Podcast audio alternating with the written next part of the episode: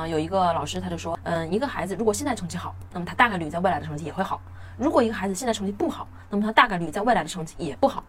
并且呢，他也呼吁各位家长，如果你孩子现在成绩不好，那你干脆就不要死磕了，你就去看一下孩子有没有其他的特长可以去发展一下，不要在这个呃学习的路上，嗯，继续花费更多的精力了。我当时听完，我真觉得很惊讶，我没有想到一个老师他会说出这样的结论，我觉得他这完全是在误导各位家长。他举了一个例子，他说。如果姚明想学扣篮的话，你不用教他，他就会；如果你想教潘长江学扣篮的话，那你把潘长江累死了，他也不会。如果你想让姚明去讲相声，那是非常非常难的。如果你要潘长江去做的话，他只要站在人们面前，人们就会想发笑。这个老师的例子呢，第一，他否认了人的大脑啊是在不断发展的，他觉得人并不是有无限可能的。对于打篮球，他就是有一个生理上的一个限制。可能如果一个人非常矮，他确实是很难扣篮的。但是在国际篮球明星里面，也有像内特罗宾逊那种一米六八，人家也能扣篮的。如果按照这个老师的思维，在内特罗宾逊来学篮球的时候，他就应该拒绝人家。你一米六八，你怎么能打篮球呢？你太矮了。对于讲相声，他觉得姚明是很难学会的。但是我觉得，如果姚明真的想去学，是百分之一百能学会的。只要他有方法，只要他有策略，经过刻意练习，是一定可以达到的，绝对不是一件非常非常难的事情。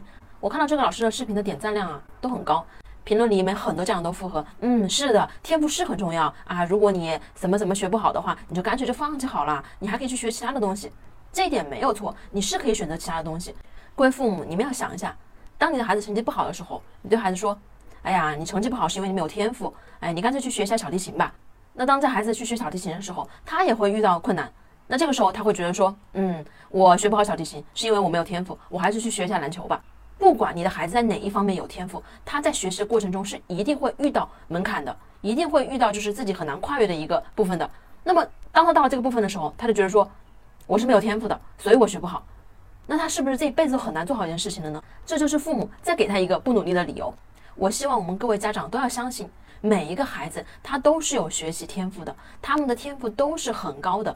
我们不能说孩子没有能力去学好语数外等各科的内容，而是在于他有没有一个好的学习方法，一个好的学习策略，这个才是最重要的。回顾我们自己曾经走过的学习的路，你会发现，那些学习成绩好的人，他都是有学习方法的。而且是不好的孩子，他只是一直没有找到这个学习的点而已。所以，我希望各位家长不要放弃任何一个孩子。